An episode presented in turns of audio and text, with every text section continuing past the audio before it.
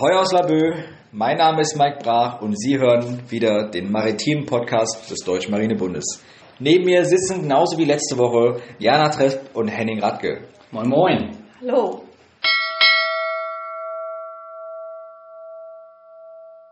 News. 21. April 2020. Erstmals in der Geschichte des Ölpreises sank dieser ins Negative. In der Spitze erreichte er ein Minus von 40 Dollar. Doch, was hat das Ganze in unserem maritimen Podcast zu suchen?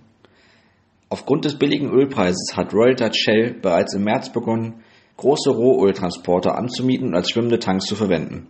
Die Idee dahinter ist ganz simpel. Aufgrund der geringen Nachfrage herrscht derzeit ein Überangebot an Öl, welches nun billig gekauft und gelagert werden kann, um dann bei einer konjunkturellen Erholung teurer verkauft zu werden. Diese Methode haben mittlerweile viele weitere Unternehmen für sich entdeckt, sodass es zu einem regelrechten Stau kommt. Vor dem dänischen Kattegat liegen 40 statt der üblichen 15 bis 20 Tanker.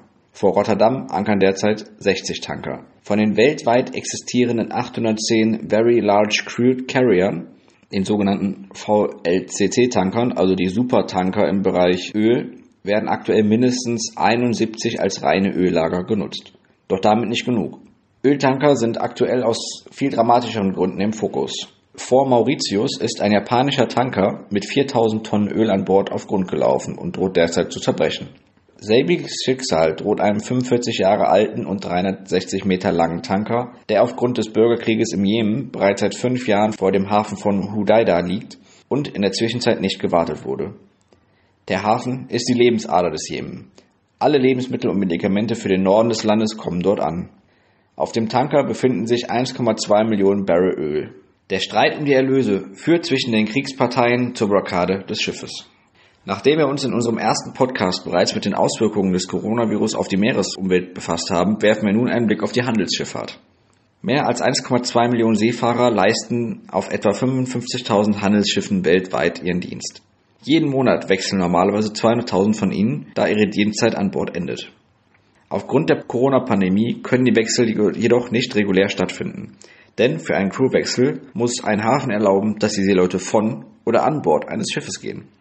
Zudem braucht es Flüge in die Heimat der Seeleute, die zudem die Einreise gewährleisten müssen. Gleichzeitig muss die neue Besatzung an Bord gelangen, damit das Schiff auch seine Reise fortsetzen kann. In einigen Gebieten der Welt ist das zwar wieder möglich, aber die Pandemieschwerpunkte verschieben sich bekanntlich monatlich. Im Juni warteten laut einer Pressemitteilung des Verbands Deutscher Räder 200.000 Seeleute auf Schiffen auf ihre Ablösung. Weitere 200.000 warteten an Land auf ihren Einsatz an Bord.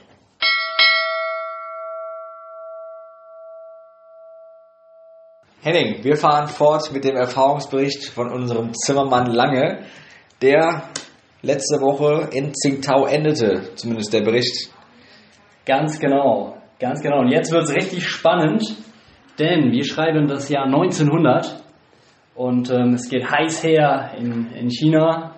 Ähm, wie beim letzten Mal bereits angesprochen, brachte sich die Widerstandsbewegung der Boxer die ja eigentlich Fäuste der Gerechtigkeit heißen, brachte sich in Stellung und nun trat ein internationales, ja, ein internationales Kommando verschiedener Nationen unter, unter dem Oberbefehl von dem englischen Admiral Seymour zusammen und ähm, versuchte eben diese Widerstandsbewegung niederzuschlagen. Und genau daran nimmt unser Zimmermann teil. Ähm, er jetzt als, als Pionier eingesetzt Teil des, des deutschen Landungskommandos und ähm, er beschreibt genau, genau den Weg, die Kämpfe. Ein Riesenhighlight dabei ist, er hat sogar Zeichnungen angefertigt, ähm, Zeichnungen ähm, und Skizzen der Wege, die er beschritten hat und ähm, der verschiedenen Gefechte, der Force, die sie eingenommen haben, sich also viele Kilometer ins, ins Landesinnere bewegt. Wie sah es nun aus, als, er, als der Herr Lange ankam in, in äh, Tianjin? Beziehungsweise in Tsingtao. Ähm, damit wollen wir uns heute mal beschäftigen und ich habe jetzt einfach mal wieder hier ein paar äh, Tagebuchausschnitte mitgebracht und würde da ganz gerne raus vorlesen wollen, weil das sehr eindrücklich geschildert ist. Wir sind gespannt. Absolut. Wir schreiben den 10. Juni 1900. Nachts war Alarm. Da plötzlich das Landungskorps an Land sollte und da nichts klar war, musste erst Proviant klar gemacht werden und wir waren in der Nacht zu, dabei, Kisten zu machen. Morgens gleich nach dem Frühstück fuhren wir außer den Seesoldaten und Grenadtachements auch unser Landungskorps an Land im großen Pram und nach einigen Stunden hatten wir Taku in Sicht und passieren ohne weiteres die Force. Iltis, das ist ein weiteres Boot des, des Ostasiengeschwaders, lag bei der Eisenbahnstation Tonku, ein ziemlich Ende stromaufwärts und äh, anschließend kam er in Tianjin an. Von dort ging es dann erstmal noch relativ ruhig weiter, aber bald kippte die Stimmung. In Tianjin schreibt er, dort waren zahlreiche Menschen am Bahnhof versammelt und die Deutschen schleppten Bier herbei, sodass wir uns ordentlich erquickten. Denn die Fahrt im offenen Wagen und in der brennenden Sonne war gar nicht schön.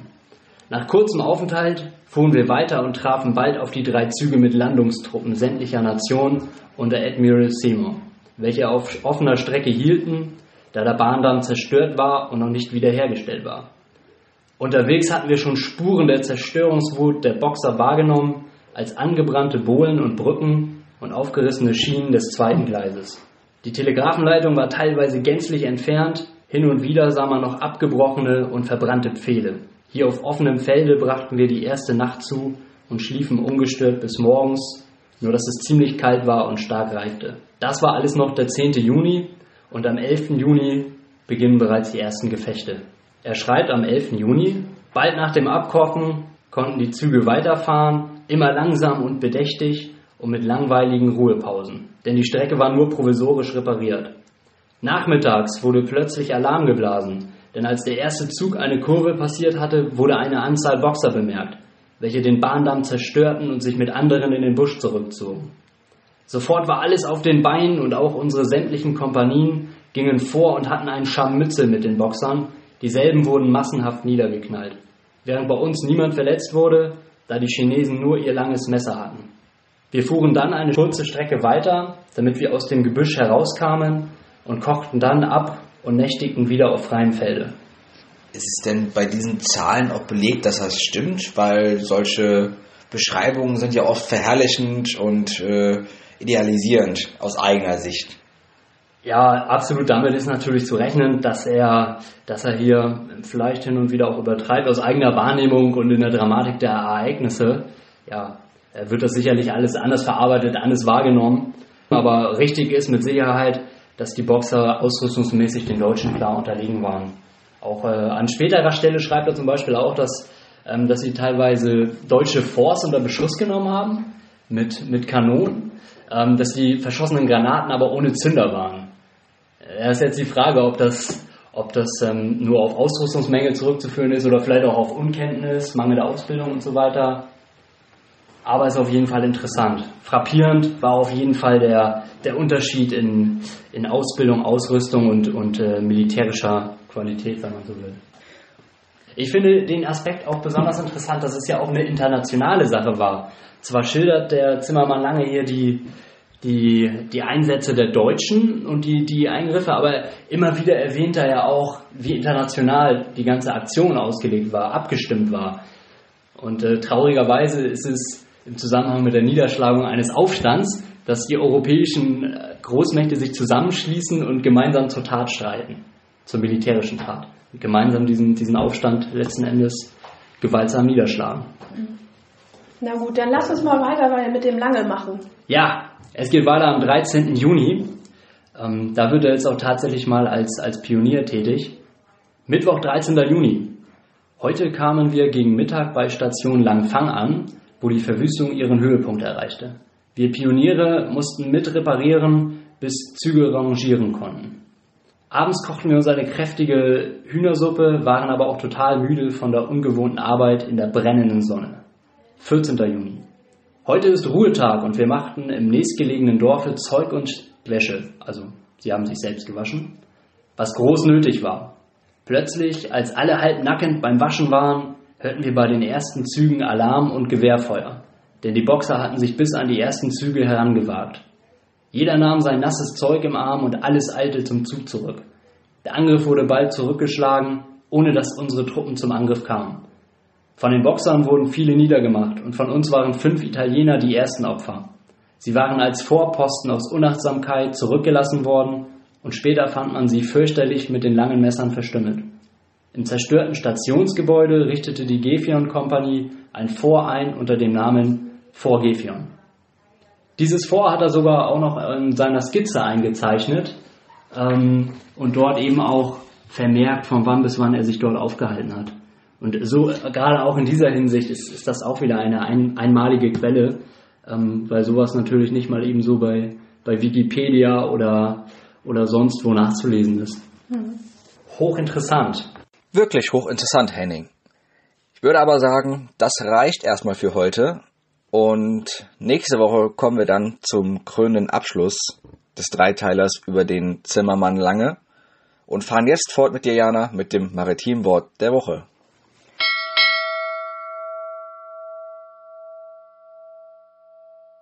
Moin. Ich beschäftige mich heute mit dem maritimen Begriff Dippen. Daraus hat sich bestimmt schon so mancher jugendlicher Segler einen Spaß gemacht. Wenn er mit seinen Freunden auf der Kieler Förde oder auch anderswo segelte und sie begegneten dabei einem Schiff der Marine oder auch einem großen Handelsschiff, dann dippten sie kurz ihre Nationalflagge am Heck. Auf so einem kleinen Segelboot äh, ist eben die Nationalflagge ähm, am Heckkorb angebracht und das bedeutet, sie konnten einfach diese Nationalflagge kurz aus der Halterung nehmen und sie waagerecht halten oder sie ein wenig senken. Ja, wie gesagt, in einem kleinen Segelboot ist das ein einfacher Handgriff. Also die, äh, dieser Gruß musste von der Besatzung auf dem Marineschiff erwidert werden. Also musste ein Matrose an die Flagge, die beim Marineschiff meist nicht am Heck angebracht ist, und diese kurz zu einem Drittel oder zur Hälfte niederholen und dann wieder hissen. Ja, und abgesehen von diesem beschriebenen, ja, ich nenne das jetzt einfach mal Lausbubenstreich, bezeichnet dieses Dippen eine Grußhandlung durch kurzes Nieder- und Aufholen einer Flagge an Bord eines Schiffes. Also es kann auf das Dippen zwar verzichtet werden, aber grundsätzlich ist es Teil der traditionellen Seemannskultur. Vielen Dank, Jana. Es klingt ja auch nach dem einen oder anderen Erfahrungswert, den du mit dem Dippen schon hast. aber nun geht's weiter mit unserer Reihe über die Geschichte der Marine. Heute über die Anfänge der kaiserlichen Marine. Weiter geht's mit Dr. Witt.